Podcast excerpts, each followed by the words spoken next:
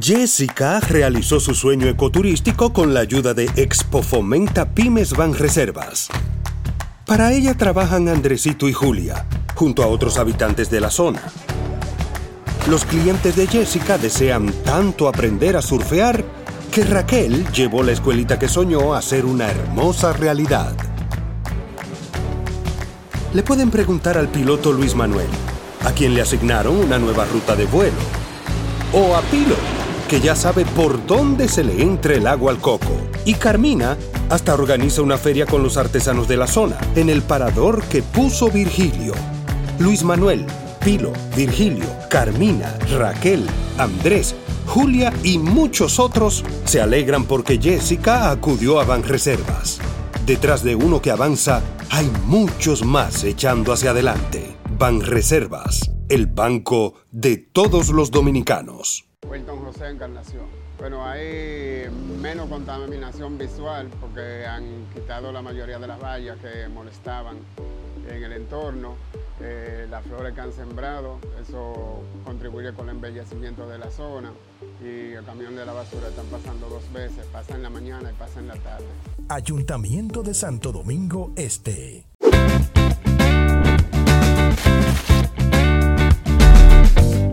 Tatiana, salud. Salud. Gracias por venir y, estar en el episodio, conchale. Claro. Eh, tenemos mucho conociéndonos. Pero también tenemos muchos sin veno. Full, full. Bueno, desde que tú te fuiste. No, mentira. Tú volviste y creo que en algún momento nos vimos. Sí, sí. Eh, pero sí, nos conocimos hace mucho, hace mucho. Sí, sí. Mira, Tatiana, eh, yo quiero empezar con el hecho de tu familia es muy artística. Eh, diferentes facetas. ¿Cómo tú llegas a la danza específicamente? Porque igual tú cantas también. Yo tengo eh, si mi memoria no me falla, tengo un recuerdo muy vago de verte cantando en algún concierto. No recuerdo el nombre de la banda, no recuerdo el lugar. Yo sí recuerdo que yo te vi cantando en ese lugar. Sí, sí. Entonces, ¿cómo, cómo, cómo surge a ti, eh, eh, en ti ese amor a la danza y cómo tú das tu primer paso en, en la danza? Sí, o sea, yo comencé, mi primer pasión por la danza fue viendo televisión, viendo a las bailarinas de los combos, viendo las corpores. O sea, eso primera era como mi primera impresión de la danza. Eh, luego, en algún momento en mi vida, como mis padres eran artistas, estaban trabajando mucho en casa de teatro y yo estaba como en el, en el medio viendo todo, ahí me introdujeron al ballet. Entonces, eh, las primeras clases de ballet fue con Clara Elena Ramírez. Estaba viva, todavía recuerdo esas primeras clases. Eh, y ahí luego salté a la escuela de Miriam Bello. Ahí es como, eso fue como mi, mi momento de preparación para poder entrar a la Escuela Nacional de Danza. O sea, porque era el plan y yo estaba, o sea, yo comencé en Clara Elena Ramírez con cinco años. Eh, pero siempre tenía como ese, ese interés y siempre en mi casa sola yo coreografiaba mucho, yo las chicán, yo coreografaba todas las canciones otra vez. o sea, yo me divertía mucho haciendo eso, o sea, me interesaba el ballet mucho y me metí claro porque el mundo del ballet es una cosa muy compleja y, y en ese momento como que se me entró esa ambición, quiero esto, quiero esto, quiero esto. Y nada, como que me preparé para poder entrar a la Escuela Nacional de Danza. Eh, me aceptaron, me aceptaron a pesar de que yo todavía no estaba al nivel que debía estar. O sea, con Miriam Bello yo cogí mucha lucha. Yo me imagino. Porque no, sí, no, bueno, no, no. Hay personas que, que tienen destreza física eh, que les, se les hace más fácil. Yo no era muy flexible, era muy débil, me caía, o sea, no tenía mucha fuerza tampoco. Y sufrí mucho. Pero es como cuando, es, yo a veces me pregunto, ¿y cómo es cuando uno es niño, dice, quiero esto, quiero esto, quiero? y es difícil como uno decir, no, este no es el camino, pero bueno. Pero por suerte, la Escuela Nacional de Danza, luego del tercer año, decide por ti cuál es tu fuerte y hacia dónde vas. O sea, los primeros tres años en ese momento eh, estábamos en Bellas Artes, estábamos como expuestos a todo, a ballet, a folclore, todo era como la misma cantidad e intensidad. Entonces, al tercer año me dicen, no, tú vas para danza contemporánea. Ahí conocí a Mundo y ahí como que la vida se me abrió. Digo, ¡Ah! ¿qué es esto? Danza contemporánea. Y, fue maravilloso. O sea, es como que, que exista una danza que puede ser muchas cosas y que tú puedas interpretar también a través de esa danza, porque eso era lo que yo hacía también cuando yo era chiquita con las canciones que yo coreografaba. Yo interpretaba lo que decía la canción y ponía así los pasos. y, y nada, y yo siento que mi generación fue una generación muy privilegiada porque en ese momento, eh, o sea, fuimos el proyecto piloto. O sea, fuimos las primeras que nos graduamos de la Escuela Nacional de Danza. Entonces era como, Teníamos a Mundo que todos los años iba al American Dance Festival, traía información y el año entero era como intenso, pa, pa, pa, y también la tensión que teníamos y la presión que tenían todos de vamos a hacer la excelencia de este grupo. O sea, ¿para qué? Porque creo que la Escuela Nacional de Danza como que todavía no existía formalmente. O sea, todo fue como... ¿Tú, saliste en el 2003 o 2004? 2003. 2003. Ok, ya, ya había pasado de, de, la, de, la, de Bellas Artes a las o sea, escuelas. Yo duré hasta el quinto año en, en Bellas Artes en La Gómez. Y después pasó a la escuela. Ok. Los últimos años. Entonces, en ese momento era Miriam Bello la directora. Y, nada, eso fue, yo recuerdo, o sea, yo tengo esos recuerdos vivos de, de de tantas emociones, tantas cosas, que nos visitaba eh, Villanueva. Eh, a mí me dio clase Fradique Lizardo, imagínate tú, o sea, era, era, teníamos como la joya, todo el mundo venía hacia nosotras. Armando González, Ingar Desprader, Pastora Delgado. Entonces luego cuando pasamos a Bellas Artes fue la segunda etapa, que ahí vino mucho más información también, porque estuvimos con Patricia Scasiati, Marilo Ventura, entonces eh, Patricia Escociati en ese momento incluyó lo que es el jazz. Eh, y, ahí como que nosotras, por eso es que no sé si tú conoces a Yeseleni. Sí. Eh, ahí aprendimos también de, lo que es el baile popular, lo que es el baile comercial, y eso a mí hasta el día de hoy me dio, es como un skill que tengo que es súper importante. O sea, Claro. En ese momento, no sé cómo ahora está el programa, pero en ese momento todo lo que el jazz, o sea, como técnica, ahora el hip hop es otra cosa, pero esa técnica para bailar comercial, eso fue muy importante.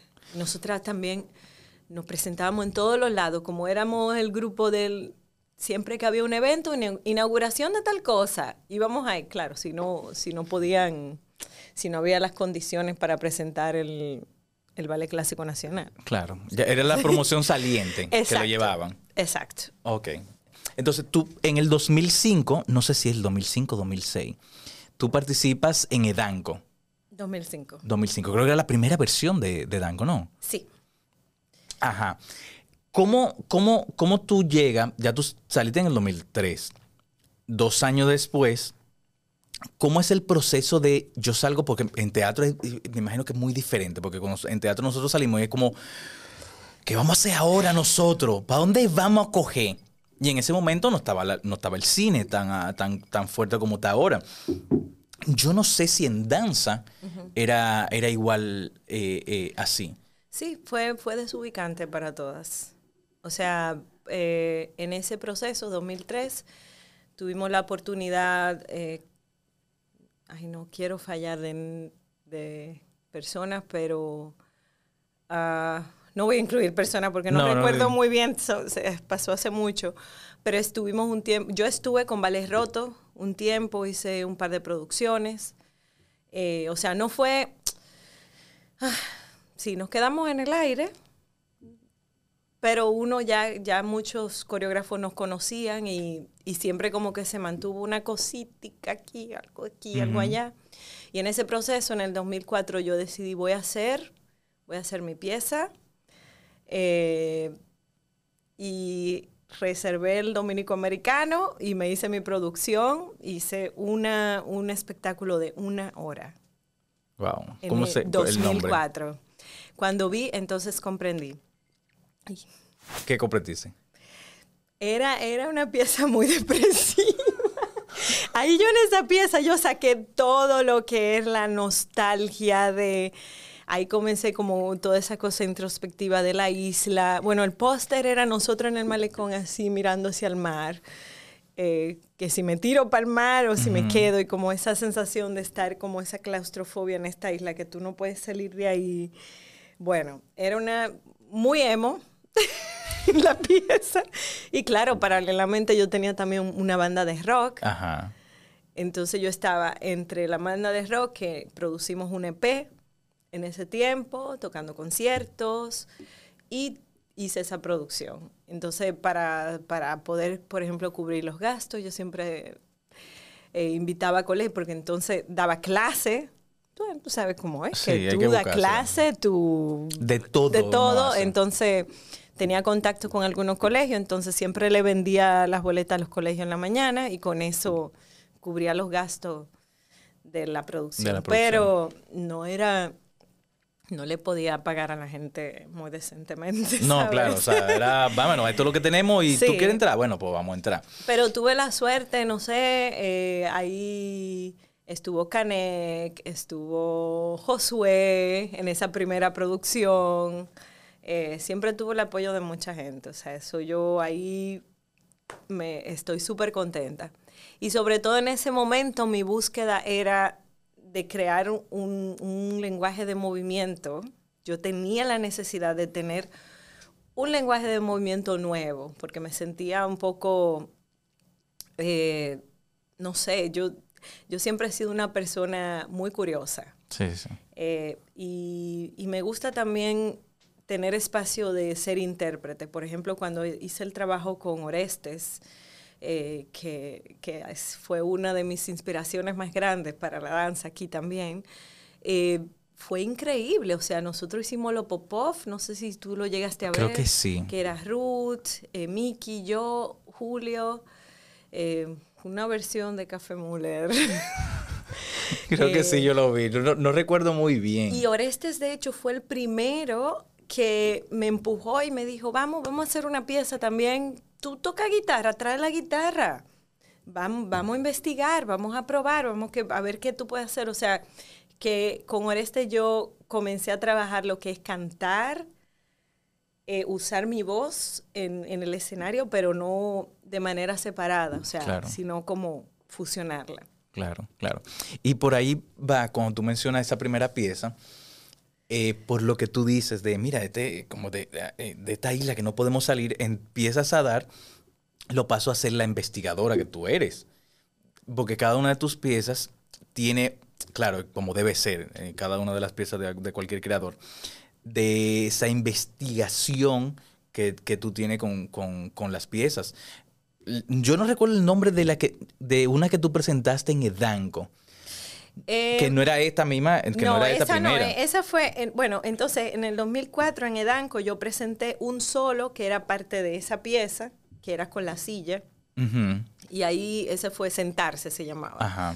Eh, ahí presenté esa pieza eh, en el primer Edanco, entonces luego 2005 eh, hice la pieza que se llama, ay Dios mío, En esa Prohibido Imaginar, que fue la pieza con Julio, con Julio y Joseph Emily. y Emily ahí. Ruiz. Emily Ruiz. Sí. Ok. Que esa es la de la manzana. Esa es la, exacto, esa es la que está, esa es la que yo recuerdo. Sí, ese es 2005. Esa es la que yo recuerdo de, de- de- de la manzana en la Manuel Rueda. Sí. Ahí, ahí yo la vi, ahí yo la vi. Igual, o sea, estaba ese proceso de, de investigación y, y- y de dar esos primeros pasos como, como, como coreógrafa. Vamos a dar igual muchos saltos Sí, en, sí, sí, en- sí. en- en- en todo esto. ¿Cómo tú ves, a, en el proceso, hablando del proceso creativo, a la Tatiana de 2005, 2010 a la Tatiana 2011, 2022, 23? Son tres. tres, tres, tres Tatianas diferentes. Eh, 2005 era todo muy visceral y todo era mucho influencia MTV, videos, era el sentimiento del grunge. Yo era muy que me encantaba la música rock y era como que yo tenía la necesidad de traer esa energía de algo pesado, de algo crudo.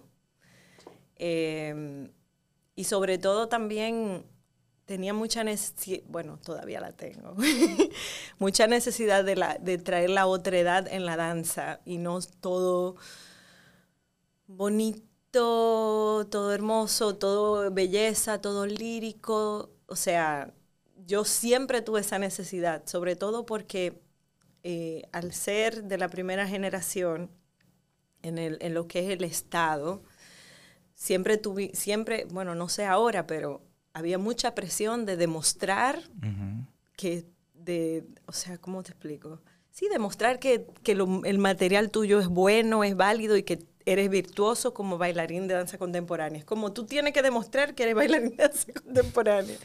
Entonces yo, yo era, no, estamos como perdiendo un poco la esencia. Y, y, y, en el 2005 yo estaba, quería como sacar todo eso.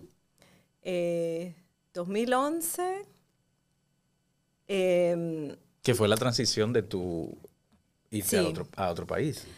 Eh, ahí fue muy interesante porque ahí comencé a aprender a, estructurar, a tener como una estructura de investigación para poder, vamos a decir, tener una, un camino más claro hacia mi lenguaje de, de, movimiento o más consciente de lo que estaba haciendo. Y eso, claro, gracias a Mariana Laboán, que llegó y nos, nos tuvimos como un proceso como muy estructurado, o sea, estructurado, pero eh, era como una base para uno poder decir, ah, mira, puedo, puedo ver esto de este punto de vista, de otro punto de vista, y poder, o sea, como que nos ayudó, por lo menos a mí me ayudó mucho como organizarme. 2022. Eh, Eh, no, o sea, todavía siento que, es, que sigo eh, explorando. En la, búsqueda del lenguaje. Creo que hay muchos caminos recorridos y, y siento que, me, o sea, cada vez me siento más, más segura porque el, eh, vamos a decir, el problema mío cuando llegué a Europa era que, por ejemplo, yo no decía, bueno, yo sigo la escuela de Pina Bausch o yo bailo danza contemporánea como las compañías, bueno, en un estilo, por ejemplo, de última vez, o yo, yo no tenía un, como un, una compañía, quiero bailar con esa compañía, y sino que era como, dependiendo del, del el concepto de la pieza, me interesa mucho ver qué movimiento puede traer ese concepto, qué energía. Entonces era como, cuando yo presento un concepto, presento una pieza, no tenía un referente. No sé si me entiendes. Sí, te entiendo perfectamente. Y entonces tomó mucho tiempo de uno tener como la autoestima de decir, esto es mi trabajo, porque tú vas, cuando tú llegas a Europa, tú estás como, wow, cuántas cosas chulas. Claro, yo, te, yo sé. Sí, entonces uno se intimida pero eso estaba ahí, o sea, el trabajo y todo lo que hice aquí eh, está ahí. Y esto sigue siendo el motor, o sea, sigue siendo el material que trabajo. claro, y no perder es, esa esencia de, ser muy curioso, ser muy curiosa. Sí, eso yo creo que es lo que más, eso es lo que más me ha... Eh, lo que más me ha gustado, lo que sobre todo estar allá. Claro, claro.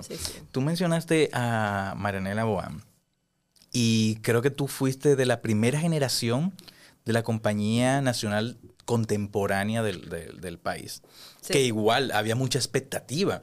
Yo me acuerdo de, de, eso y creo que se lo mencioné, no recuerdo si fue a Evelyn eh, que dije, "Bueno, yo nunca me enteré de esos castings, pero incluso Morla fue, Anubis fue, Johanel fue, y yo no me entendí.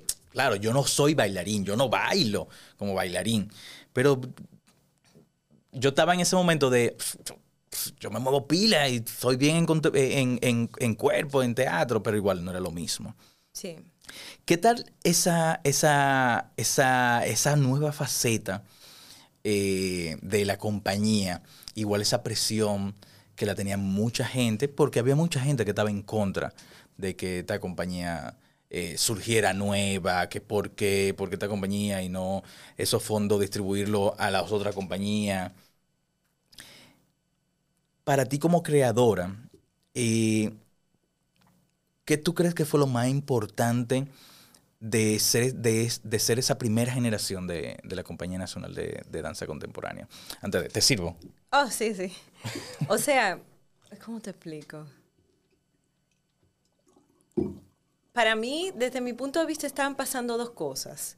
Cuando estraba- eh, entrábamos en el salón Sí. Y comenzábamos a crear, era para mí como estoy en la playa, estoy en una fiesta, era un placer muy grande. Ya lo que fue todo el proceso fuera de eso, yo estaba, era como un policía, un como muy defendiendo a la maestra Sí. y diciéndole, mire maestra esto, y vamos a hablar con fulano, y vamos a hablar de esto, y, y hay que insistir, hay que insistir. claro, porque ya yo tenía mi proceso de, de hacer la pieza de desdoblados. Ajá. Eh, por ejemplo, una fue, la, la primera fue apoyada por, por Tony Raful y la segunda fue por la antigua. Y claro, hay, el elemento importante es que mi papá estaba trabajando ahí en cultura. y para que la gente, no- para que no saben, Sí. ellos eran, es ministro de Cultura eh, en, en épocas diferentes. Sí, sí. Entonces eh, tenía claro su apoyo y él me decía, y le digo, mira, podemos hablar con el, con el asistente del ministro. Y yo iba literalmente, yo me sentaba en la oficina, yo voy a esperar hasta que venga el ministro. Así yo era, yo era a todas.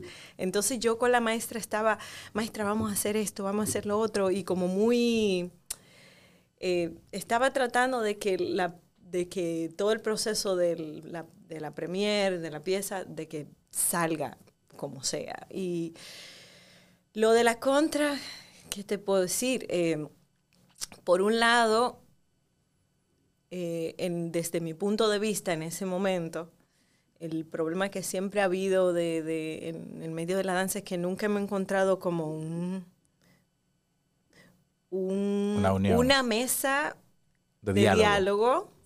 En el que generación 1, generación 3, generación 4 nos podamos sentar en la misma silla, en el mismo nivel. Eso, es, eso, eso ha sido siempre como el reto. O sea, cuando yo pre- presenté Desdoblados, a, a mí hubo coreógrafos que me escribieron, ¿cómo tú te atreves?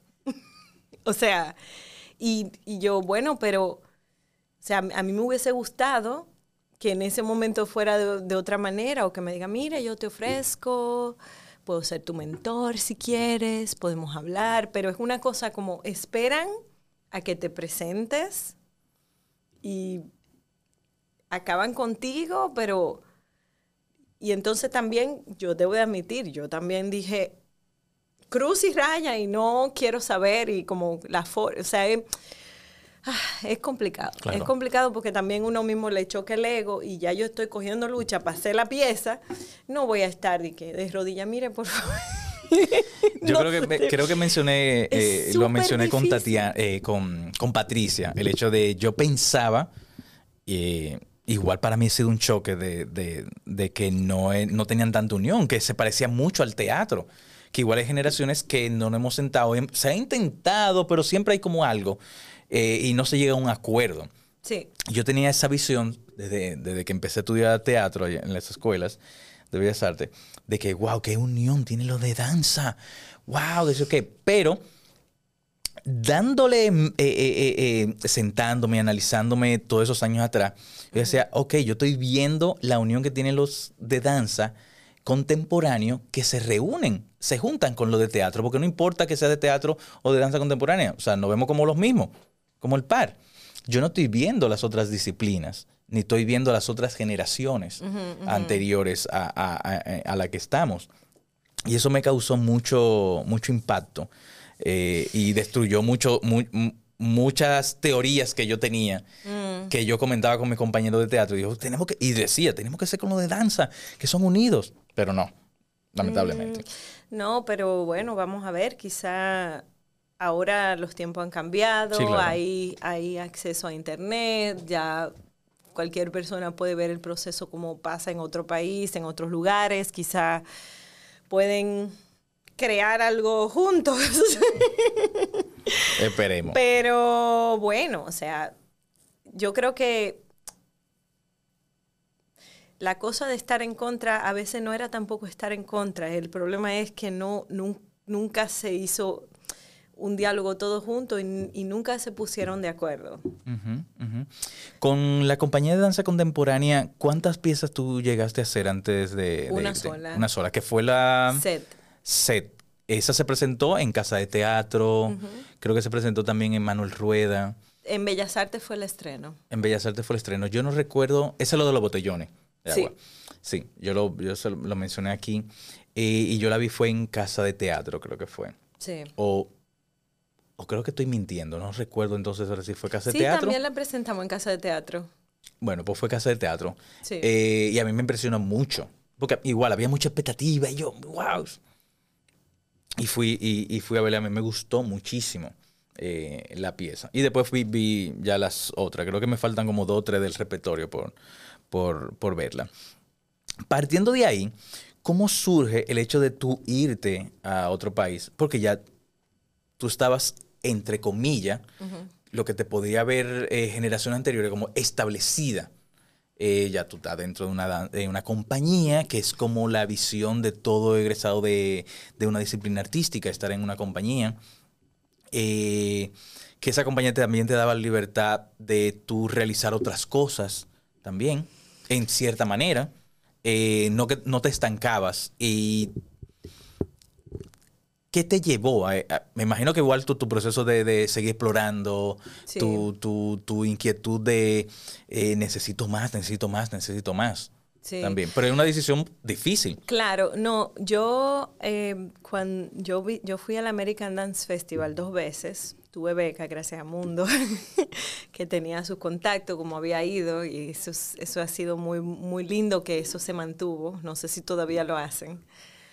Eh, y allá, cuando yo estuve en ese festival, habl- hablaba con coreógrafos, preguntaba cómo es el mundo de la danza. Y surgió la idea y dije, yo quiero hacer eso que hacen esas personas, yo quiero ser coreógrafa, yo quiero ir a estudiar coreografía a una universidad.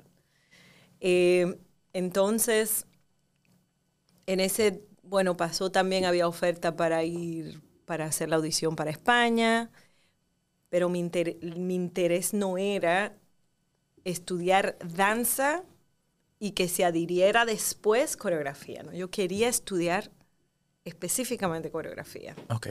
Entonces, eh, yo, la forma, o sea, irme a, a- a Berlín, en el, o sea, la idea detrás era estudiar coreografía. Y no hay tantas, o sea, todavía la danza contemporánea es cosa, esto está todavía surgiendo, es un proceso. Entonces hay un par de escuelas en algunos puntos. Yo audicioné para la SNDO, que es una súper escuela. Llegué ahí, fui a Nueva York a au- audicionar. Eh, también me, me- me invitaron a una la única de las universidades que me encantaba, la única que me, me invitó fue en en Ámsterdam y me negaron la visa. Ay, Dios mío. Entonces, nada, en ese proceso surgió lo que es Iberescena. Ajá. Entonces, eh, yo apliqué y tuve la suerte que en ese año, yo no entiendo, no, no sé si la gente no se enteró, no entiendo qué fue lo que pasó, pero yo fui la única que aplicó en coreografía ese año. Así que me, me dieron una residencia de cuatro meses. Entonces ahí yo elegí Berlín, eh, también porque ahí hay una universidad y alguien me había, fui a otro festival, al, al Impulse Dance en Viena, que es como el, también un super festival de la danza de la escena en Europa. Y, y nada, me, me- me dijeron, "Ve- ve- ve para Berlín, qué barato. Yo no tenía nadie ahí, absolutamente nadie. Entonces, nada, hice mi festival allá, fui a, digo, perdón, mi, la La residencia. residencia. Y en ese proceso cones- conocí a mi esposo. eh, y estábamos, bueno, ya cuando ya yo tenía que venir, estábamos como pensando. Y él dijo, bueno, ¿qué, qué te parece si en vez de eh, nosotros establecer una relación a distancia, ¿por qué no nos casamos y después nos conocemos? Y si no funciona, tú vuelves para atrás. Porque salía súper caro hacer una relación a distancia Claro. pero él es rumano y, y resulta que por, o sea, por cuestiones, como él es rumano y vive en Alemania y yo dominicana en Alemania, era más fácil conseguir los papeles para, para quedarse, para casarse. Oh, wow. Y por ejemplo en Europa está Dinamarca, que es como Las Vegas de Europa. Entonces fuimos a, Din- a Dinamarca, nos casamos y yo, bueno, vamos a ver qué pasa, dónde nos lleva esto. Y ya, terminé son- con un actor, porque mira cómo es la vida. Sí. Sí, sí, que el actor, ¿verdad? ¿Verdad, verdad? Sí, sí. Pero mira- Entonces, eh, nada, yo feliz en este proceso también. Apliqué tres veces para entrar a la universidad y ni siquiera me invitaron a la audición. O sea, fue por eso, porque quería hacer coreografía. Pero bueno, eso no me detuvo porque también, claro, vengo de un lugar que no existe esa estructura. Como quiera, ya yo había hecho dos producciones aquí sola de una noche.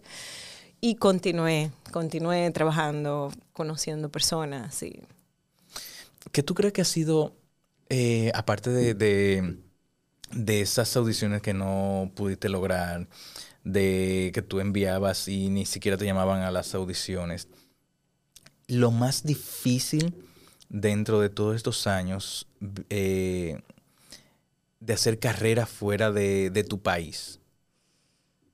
Mm.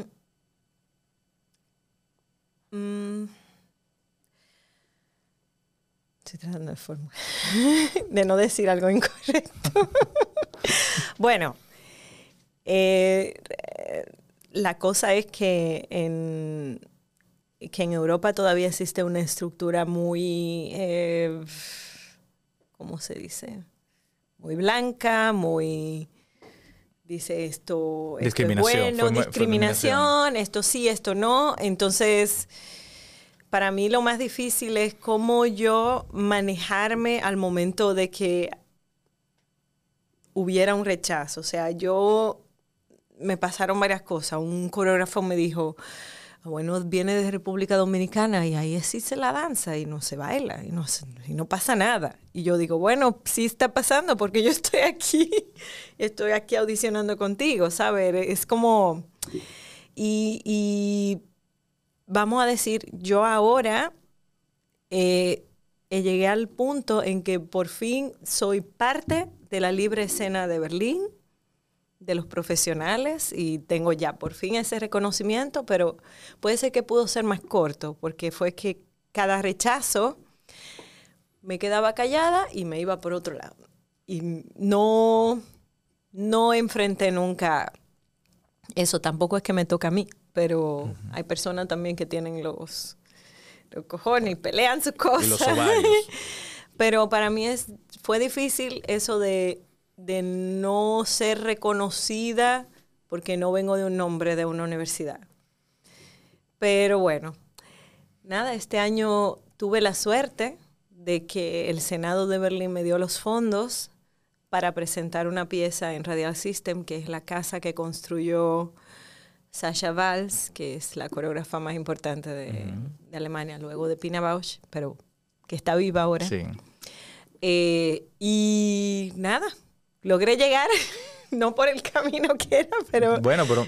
que eh, llegan todos, pero logré, logré, logré llegar a pesar, y, y eso para mí es como como siento el respeto, como me tratan todos, ese reconocimiento, me siento súper bien, pero me tomó tiempo porque cuando tuve el rechazo y el no, y cuando veo las personas que yo sé, que conozco, que somos amigos, que le dieron el sí, me sentía como, o sea, yo me ofendí y me ponía a hacer otra cosa, o Claro. iba con otro coreógrafo, o iba Buscar la bueno, vuelta. Exacto, pero para mí lo más difícil es eso, como no ser reconocido.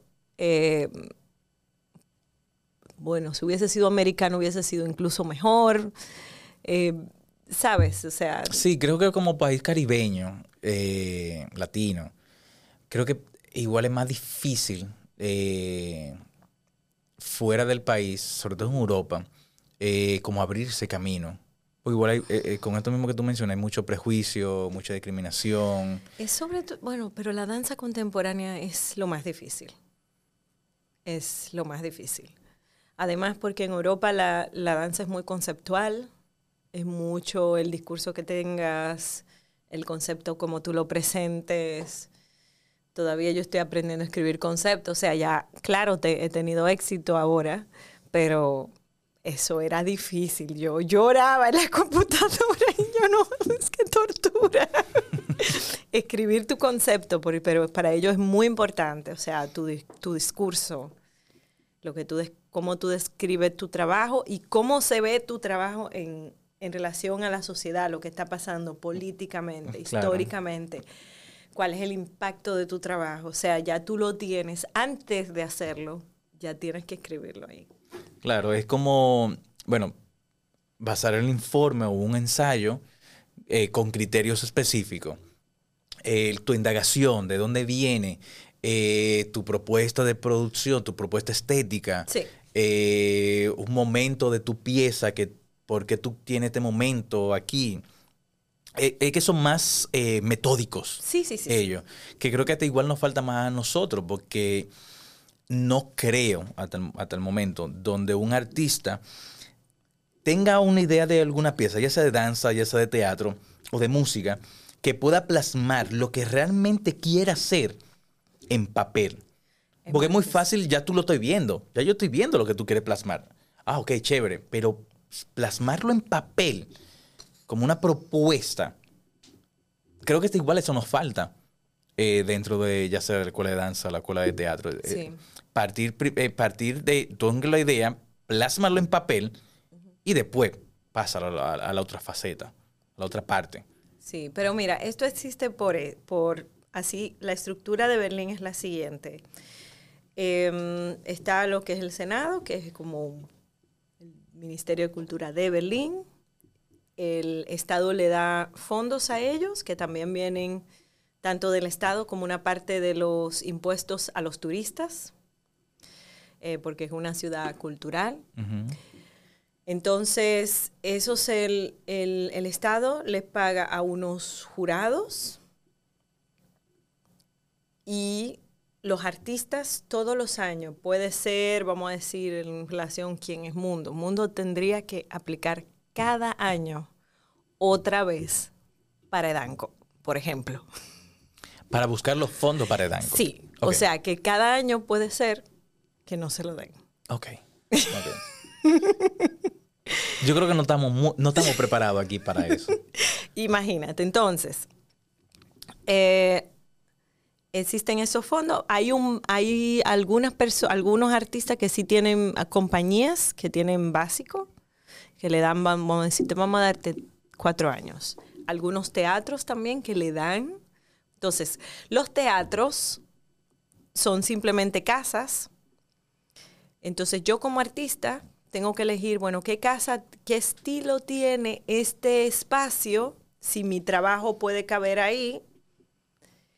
Y prácticamente voy, hablo con el curador, entro en una conversación o ya me vio en otro lado, qué sé yo qué, y entonces me dice, mira, te voy a apoyar con una carta diciendo que, te, te- o sea, si te, das los, si te ganas los fondos, te vas a presentar aquí. Entonces, con esa carta, tú preparas tu proyecto, 10 páginas, con todos los puntos, muy especificado. Un presupuesto también, que por eso tú tienes que tener un productor, porque tiene que poner todo exacto. Y con eso aplicas. Y por ejemplo, el, el pago, existe un pago mínimo establecido. Y por ejemplo, si yo voy a, a trabajar como performer para otra persona, no tengo que hablar de dinero. Es trabajar, o sea, hablamos de cuántas semanas de ensayo o hablamos si estoy disponible, pero no hay este proceso de negociación ni de miedo y de, ay, que esto, no, no. Porque ya está es preestablecido. Este es el mínimo. Exacto, o sea, al momento de formarse todo, entonces lo que hacen muchos coreógrafos es bailan en sus piezas, bailan con otros coreógrafos, o sea, por ejemplo, yo eh, estoy trabajando ahora con, hace unos años con Carrot Sheffer, que trabajo en su pieza, voy a, a Indonesia con ella, volvemos, ella trabaja en mi pieza como dramaturga, entonces tenemos como una especie de amistad, trabajo y nos cambiamos los roles. Ella es dramaturga o ella es coreógrafa o ella es intérprete y, por ejemplo, así. O sea, sé que, en el- que todo el mundo subsiste un poco también de estar en el, en el circulito, Ok. que tampoco está muy bien. Vuelve, sigue siendo un circulito, pero bueno, hay que buscársela para entrar. Claro. ¿no? Entonces, la cosa es que ellos tienen ese sistema y por eso tú, y también hay a veces temas, a veces dicen, nos interesa este año trabajos que tengan que ver con lo queer o necesitamos trabajos que tengan que ver con el decolonialismo o etcétera, etcétera, etcétera. O sea que a veces también ellos como centro cultural dicen qué temas necesitan, que no es que tú tienes que venir como artista, no, yo voy a hacer un, un trabajo de cancán y Que me voy a inventar una cosa. No, no. Hay no, una no, no, no. Hay una línea. Hay una línea y sobre todo, o sea, mm, mi fascinación más grande de Berlín es, es el proceso de, de cuestionamiento. Cuestionamiento político, eh, o sea, los, traba- los trabajos a veces son demasiado densos, por decirlo así. Pero a mí me encanta porque para mí es como total libertad de expresión. Y de eso es que se caracteriza sobre todo Berlín. O sea, es como la libertad de, de expresión. Los, los jurados del Senado, nadie se mete en tu concepto y en lo que tú tienes que hacer. No, no, no. Se caracteriza porque tú haces tu trabajo. Claro. Siguiendo con... con, Ay, con- estoy hablando mucho. No, tranquila. tranquila, yo estoy aquí para escuchar. Tranquila, tranquila. Siguiendo con, con, con esto que mencionamos, de que hay una línea que hay que seguir, de que hay que plasmar eh, eh, eh, las cosas para proponer, eh, de que tú vienes de un país caribeño que para nada lo, lo- lo hacemos, para nada lo hacemos. Quizá hay uno que otro que puede ir plasmando cosas, pero no tanto como, como allá. ¿Cómo es tu proceso creativo? Porque tú, eres, investigadora. ¿Cómo es tu proceso creativo como, como coreógrafa? ¿De dónde tú parte? Eh, tu parte de una idea, tu parte de, un concepto, tú te vas enfocado en, en- la línea que, que que van proponiendo. Alguien te surge, eh, alguien te propone tal cosa para lograr. Sea de la forma que sea, ¿cuáles son los, prim- los primeros pasos que tú ejecutas como, como, como creadora? Lo primero es que tengo muchos, ya tengo muchas ideas. Pero tú de la toda guarda- la vida. Ah, ok, tú sí, la la voy guardando, la escribo o la tengo simplemente Mira, en la Tatiana, memoria. Yo creo que tú y yo somos contemporáneos. y algo que he aprendido a no confiar tanto en mi memoria y escribir las cosas. Me ha pasado que yo, uff, esta idea la voy a escribir ahorita. En la noche yo dije, ¿y qué era la idea? no sé si te ha pasado, pero a mí me ha pasado. Yo trato de escribirlo. Eh, Yo la tengo la idea, yo la escribo. No vez. sé, porque a veces son cosas como muy claras. Y a veces muchas ideas tienen que ver con mi lo que me pasa en mi vida personal. Ok. Eh, no sé, o curiosidades que tengo de yo como ser humano. O sea, por ejemplo, Quisqueya, yo todo, o sea, desde, bueno, 2000, 2010 yo hice una pieza luego de la que estaba inspirada en, en haciendo como una crítica a personas que no estaban aportando con lo que pasó en, en la- en el terremoto de Haití. Ese era como más o menos la, el impulso de la pieza.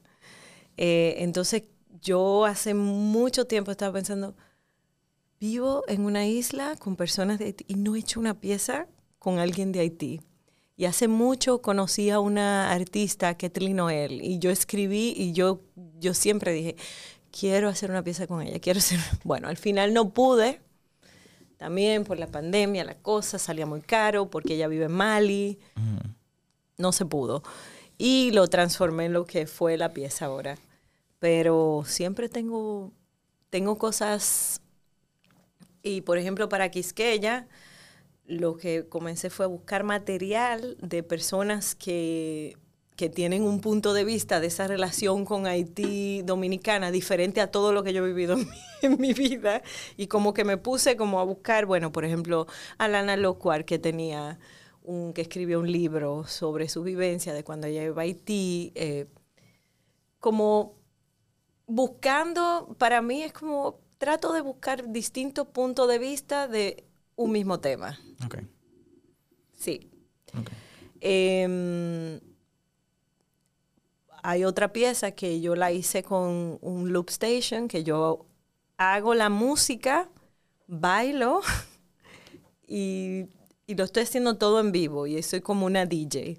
Y ese, y ese, por ejemplo, esa idea surgió ahí mismo con, yo pensaba, quiero, quiero un loop station, déjame ver qué puede pasar. Si yo bailo y, y veo qué pasa el sonido, lo que me da. O sea, dependiendo para cada cosa. O sea, la pieza que voy a presentar el año, que voy a estrenar el, el año que viene con esa pieza, yo sí es... Bueno, e- e- esto sale el año que viene. O sea, lo que estamos grabando es 2023 todavía.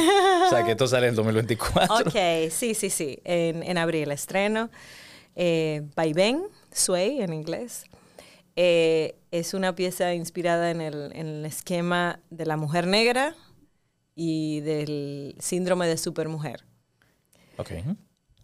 Eh, pero para llegar ahí, bueno, eso, estoy como investigando diferentes puntos de vista, por ejemplo, el, eh, el arte del, el del fracaso de Jack Halberstam, eh, o estoy leyendo también de una autora jamaiquina, Joan Morgan, que me, me inspiró muchísimo para, para...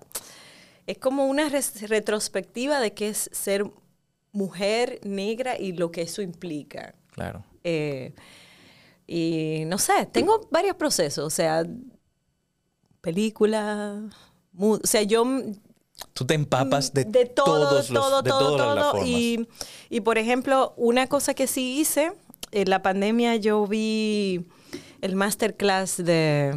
Ay, Dios mío, la memoria, la memoria, la memoria. Ay, por favor, dale una pausa. Está bien, masterclass. Jack Lee, eh, eh, eh, Spike Lee, ya. Spike Ah, Lee. El, Spike de, el de Lee- masterclass. Exacto, el masterclass de, de Spike Lee me pareció súper interesante lo que él hace. Él tiene, para hacer la película, él tiene unas tarjeticas. Y él a veces divide la tarjetica por varias cosas. Dice música, texto. Entonces, en un texto escribe una frase, tal cosa. Música, tal canción.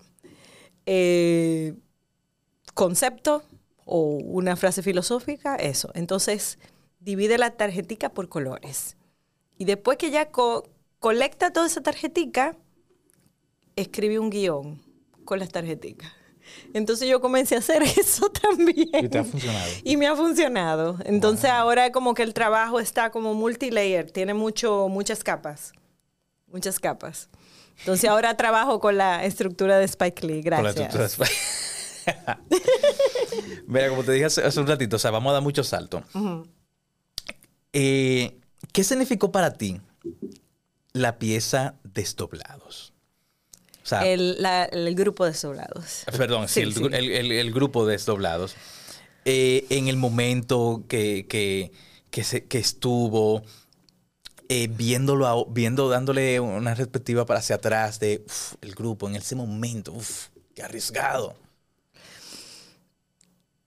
Era la necesidad, era eso. ¿Era eso o bueno, o nada? Sí, lo que pasa es que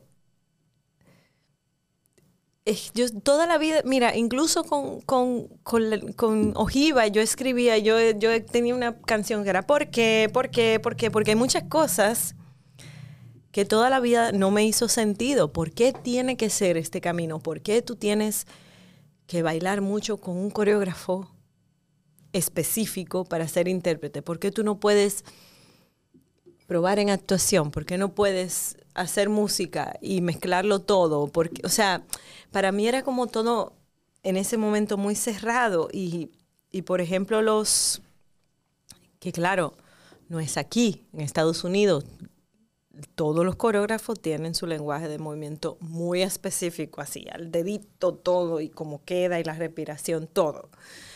Pero yo creo que yo siempre he sido una persona intérprete y me encanta la improvisación y me encanta la, la, libertad individual, de como yo tengo como individual. También, ¿cómo te explico? Eh, sí, siempre, siempre he tenido como esa curiosidad. O sea, el virtuosismo no, no, nunca fue, nunca estuvo en mi interés. Eh, y es difícil porque ya tú sabes, aquí tú estás en el anco y levantas una pierna y todo el mundo, "¡Ay!", Y eso es tu ego y tú estás así, vamos, otra vez. Claro, claro. A levantar, vamos a buscar esa cargada, lo más difícil, el enredo. vamos. Pero no, o sea, yo, yo siempre como que, siempre, ten- como te dije, tengo curiosidad por otra cosa. Claro. Estamos casi terminando. Sí. Pero yo tengo. eh, eh, eh, eh, eh, em, igual te pregunta. Yo igual nunca te, te, te lo, te, te lo dije o te lo pregunté. Y bueno, ya vamos a aprovechar el momento. ¿Tú crees que todo, toda esa inquietud que tú tienes, toda esa. eh, no me puedo quedar tranquilo en, en esto, tengo que seguir investigando, tengo que seguir explorando, toda esta curiosidad, pudo venir de, de que tú vienes de una procedencia de una familia artística, de que tu padre es, eh, tu padre hace en teatro, eh, tu hermano es músico, tu otro hermano menor es cineasta. ¿Tú crees que vino de, viene de eso?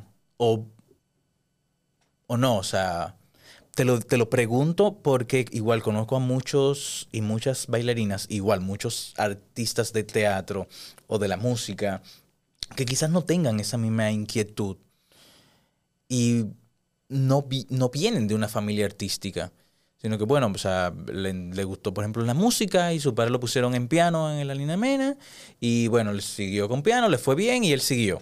Pero no, no tiene esa inquietud de, esa sed de seguir explorando, de seguir buscando nuevas posibilidades. Em, bueno, comenzando porque mi papá de, de su naturaleza fue eso. O sea, mi papá comenzó estudió, estudiando eh, arte en Bellas Artes, luego pasó a estudiar teatro y luego yo viví, o sea, en carne propia todo ese proceso. Mi papá tocaba guitarra, me cantaba muchísimo. Eh, eh, él aprendió solo a hacer diseño gráfico. Eh, director, daba clases, o sea, él... Titiritero. Titiritero, tam- uf, claro, of course. Titiritero. Eh, comienza por ahí, pero yo creo que también eh, a nosotros no, no nos criaron con mucho como, o sea, no nos decían ve por aquí, ve por allá. Por ejemplo, Miguel Ángel. Miguel Ángel cambió de instrumento cinco veces. Miguel Ángel también estudió gimnasia, ganó un campeonato. O sea, ellos, eso sí, siento que ha sido un- una gran suerte, un privilegio. Uf, trata de no llorar. Tranquila, tranquila. Em, que eso, nosotros pedí, pide por tu boca y probamos. O sea, por ejemplo, cuando yo sí me, me- se me metió, yo quiero hacer rock, yo quiero hacer rock, me compraron mi guitarra eléctrica, me mandaban a coger clase de canto, eh, me mandaban a coger clase de guitarra con un profesor particular, o sea, yo creo que también fue que no, no, nunca nos dijeron, vete por ahí ya. Claro. Claro, no, no, no hubo eh, una limitación, No. sino que lo dejaron fluir, lo dejaron ser. Exacto, exacto. Digo, algún había sus cosas, ¿no? Mi papá a veces también me decía, mira, ese libro te lo tienen que leer. también. Bueno, pero no era un libro de, de, No. de tal cosa, será algo artístico. No, no, claro, claro. O de literatura No, también. literatura universal. Bien. También, porque él escribía. Bueno, eso fue lo de la puesta en circulación. O sea, eh, yo creo que tiene que ver un poco con eso y, y que de alguna manera nuestra familia siempre era como había otra cosa. Él, él también no nos. O sea, nosotros estábamos ocupados desde chiquitos con el arte. Y mi juego, eh, mi juego era con el arte. O sea, mi, donde yo me sentía mejor era eso. O sea, me decían, si baja la nota, no vas para el ballet. Yo, espérate. y era como una religión. O sea, para mí era, ese era mi, mi playground, eh, mi, mi parque de juego. parque de es juego. todavía mi parque de juego. Parque de juego. Tatiana, yo tengo unas preguntas eh, y la idea es que tú respondas con una palabra. Pero eso no quiere que te, yo no quiero que te limites. Hay gente, eh, la mayoría de las veces nadie responde con una palabra. Ok. O sea que, ¿qué te hace feliz?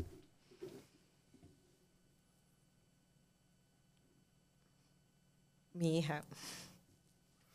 ¿Qué te apasiona? Hay la música, la danza, el cine. El- Algo que te moleste. La mentira. Algo que te relaja.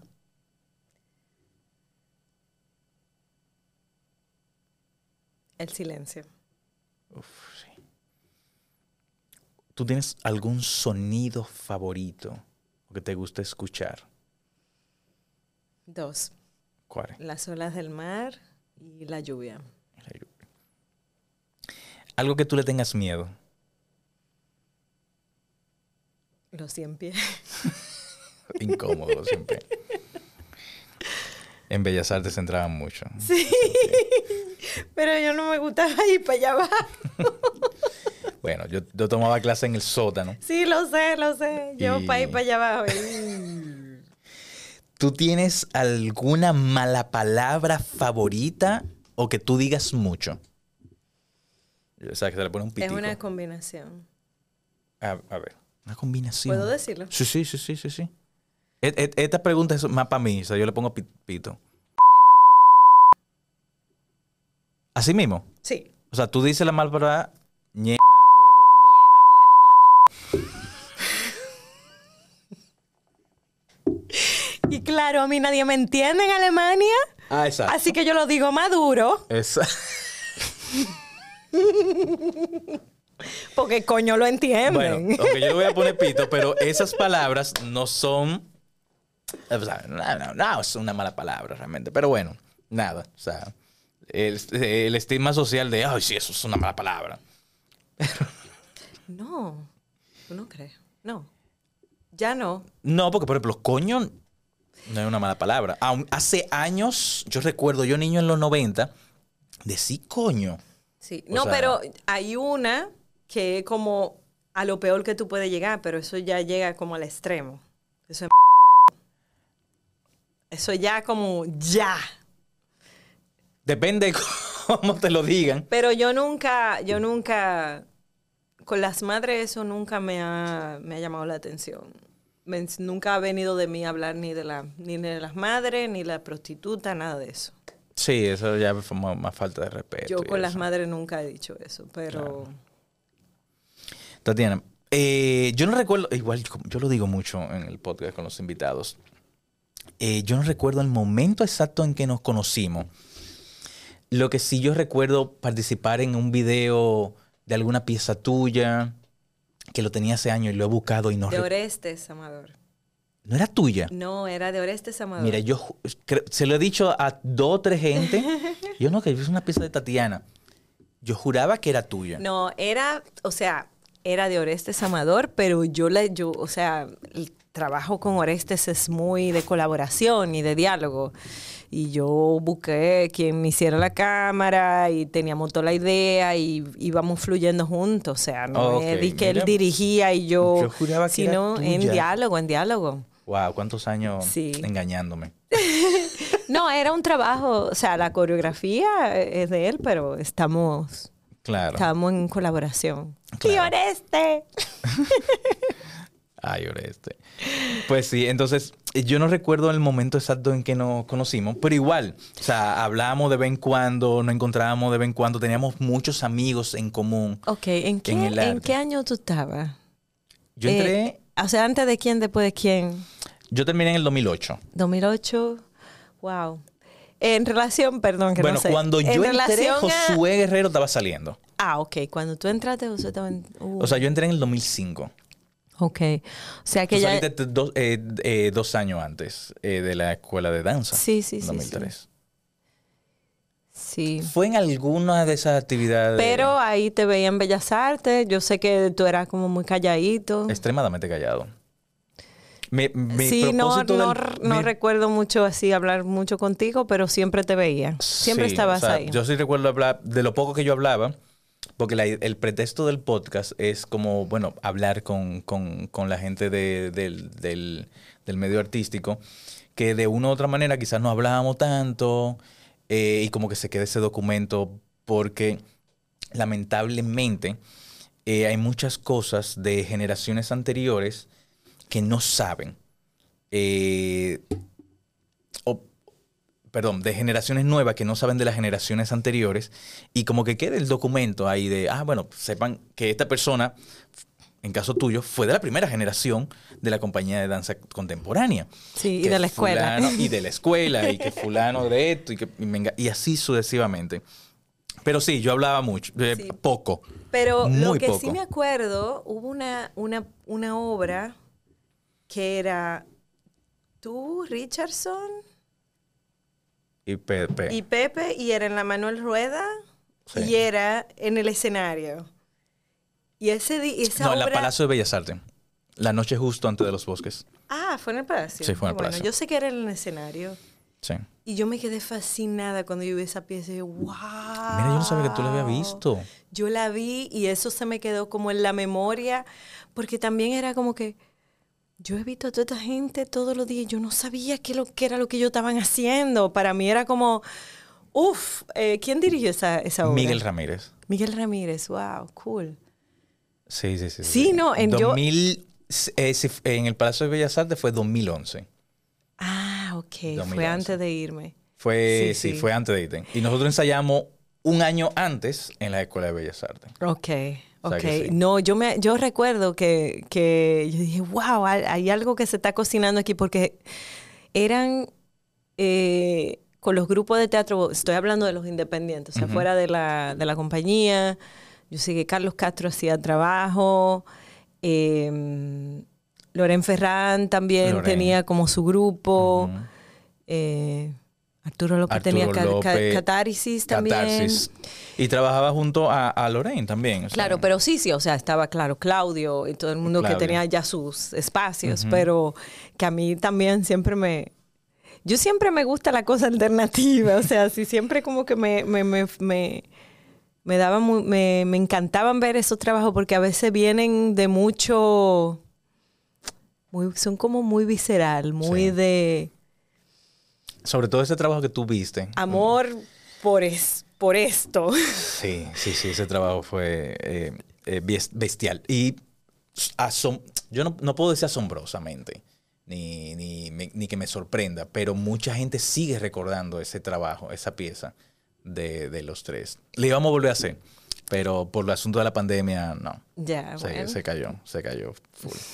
Eh, bueno, lo que te estaba lo que te quería decir y lo que te quiero decir, Tatiana, es que igual no recordaba el momento que nos conocimos, pero sí estaba eso eh, y se marcó mucho. Yo no sé ahora si sigue así.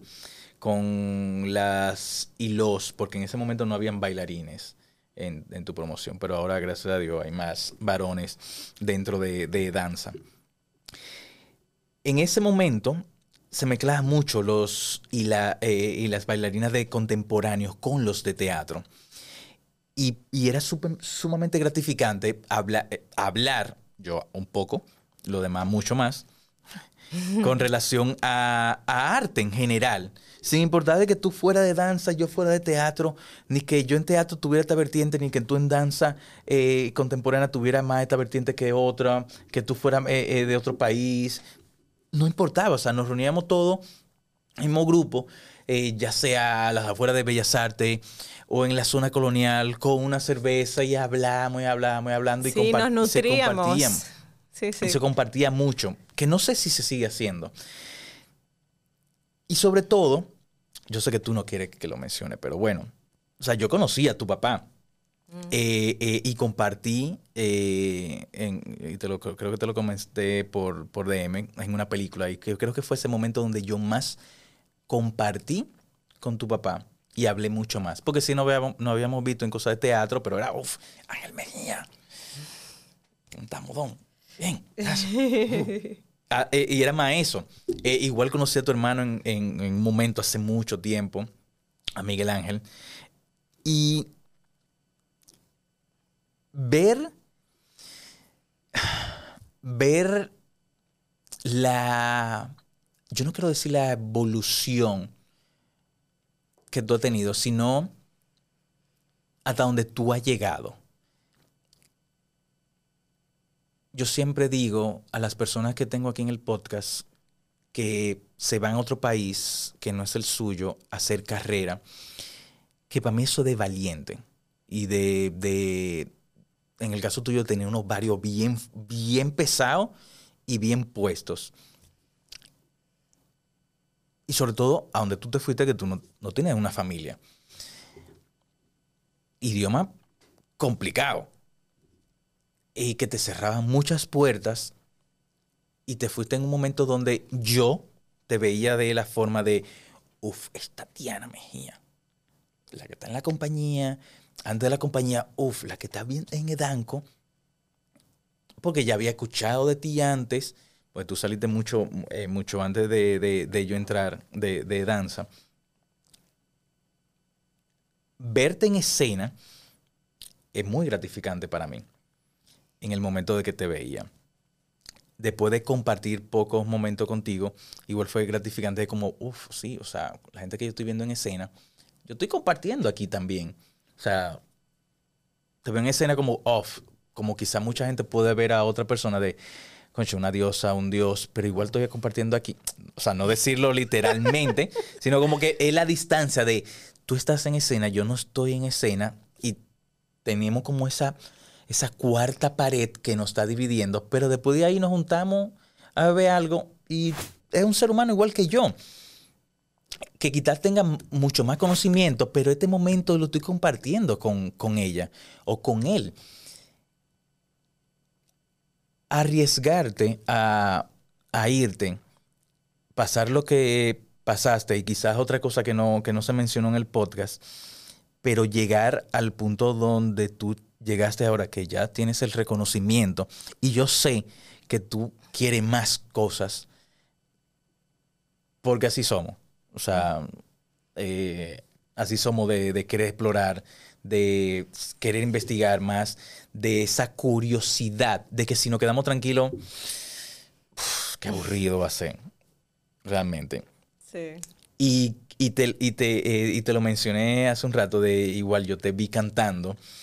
Y, y creo que fue esa primera, yo creo que fue, no sé si fue primero verte bailar o verte cantar la primera vez que, que te vi. Una de las dos. Y era como, wow. Y después de, que- de, de- de- de saber que, de, de qué familia tú vienes, porque tú nunca me lo mencionaste. Eh, por lo menos a- de donde yo, donde, en el momento donde yo estaba contigo, tú nunca lo mencionaste. Sí, lo que pasa es que tuve mucho, eh, bueno, un país muy patriarcal también, Sí. ¿no? A mí, a mí siempre me, por mucho tiempo me decían Mejía, Mejía, Mejía. No me llamaban por mi nombre, no me decían Tatiana. Era como siempre la hija de Ángel Mejía, Ángel Sí. Mejía. Y yo como que traté todo el tiempo de mantenerme al... Al Y margen. Después mi papá me, de- me, me hacía bromas porque me decían, ah, el papá de Tatiana. Y yo tuve, por fin lo pudimos revertir. Y te confieso que mucha gente sí me, me decía, tú eres hijo de Ángel. Porque igual soy Mejía. Ah, sí. Y yo, no, no soy hijo de Ángel. ¿Verdad que o sea, gracias, Mejía? pero no, exacto. Eh, igual me pasaba a mí, yo tengo un, un tío que es dramaturgo, pero yo nunca lo menciono. Porque no quiero que, vean, que, me, que me vean o que me veyeran en ese momento, ah, el sobrino de tal. No, o sea, veme por lo que yo estoy logrando o por el ser humano que soy, no por lo que tengo detrás, por sangre, porque yo no lo elegí, eso. Y no, quiero que me- no quería que me vieran a- así. Hasta el sol de hoy yo lo sigo como que no, pero... Ah, sí. Gracias. Eh, te respeto mucho, te admiro desde aquella, de aquel momento eh, en que te vi en escena. Te repito, no recuerdo si fue en la tabla bailando o fue cantando. Pero para mí la misma reacción fue, wow, realmente. Igual, como te dije cuando llegaste aquí, te amo mucho sin veno. Eh, igual mi admiración por ti sigue siendo la misma porque te veo en las redes. Son muchos kilómetros de, de- de distancia, pero la admiración sigue, sigue igual. Y quizás hasta más, porque para mí es muy de valiente irse a otro país a hacer arte. Es muy de valiente. O sea que gracias, gracias Tatiana por, por, por estar aquí en el podcast, por, por aportar un poquito a, a- a esta pequeña comunidad que tenemos. No, gracias a ti por la invitación, me lo No, pasé muy bien. Y, eso es lo importante. y bueno, no, o sea, yo estoy allá, pero Ojalá se repita en otra ocasión que tú vengas ojalá, sí, sí. y hacer un- aquí. una tertulia de danzas. Y estoy muy abierta a compartir. Cualquier persona que tenga curiosidad sobre la escena de Berlín, yo encantada. Vengan, pasar frío. Pasar frío. Tatiana, gracias. Gracias. Bueno, chévere. Eh, a ustedes que se quedaron hasta el final, compártanlo en todas las redes sociales. Vamos a dejar los datos de, de Tatiana aquí en la descripción para que puedan estoquearla y conocer un poquito más de su carrera. Entre a patreon.com slash verduguísimo media para que vea la improvisación verduga que va a ser Tatiana. O sea que muchísimas gracias.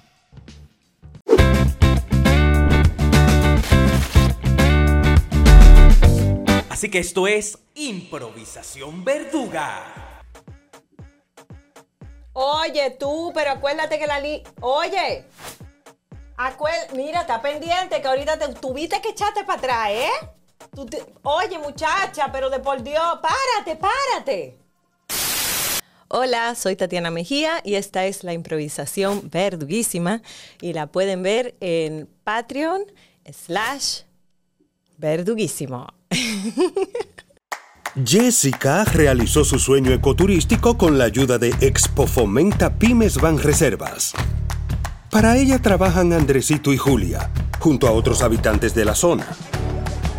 Los clientes de Jessica desean tanto aprender a surfear que Raquel llevó la escuelita que soñó a ser una hermosa realidad. Le pueden preguntar al piloto Luis Manuel, a quien le asignaron una nueva ruta de vuelo o a Pilo, que ya sabe por dónde se le entra el agua al coco. Y Carmina hasta organiza una feria con los artesanos de la zona, en el parador que puso Virgilio. Luis Manuel, Pilo, Virgilio, Carmina, Raquel, Andrés, Julia y muchos otros se alegran porque Jessica acudió a Banreservas. Detrás de uno que avanza, hay muchos más echando hacia adelante. Banreservas, el banco de todos los dominicanos. Wilton José Encarnación. Bueno, hay menos contaminación visual porque han quitado la mayoría de las vallas que molestaban en el entorno, eh, las flores que han sembrado, eso contribuye con el embellecimiento de la zona y el camión de la basura están pasando dos veces, pasa en la mañana y pasa en la tarde. Ayuntamiento de Santo Domingo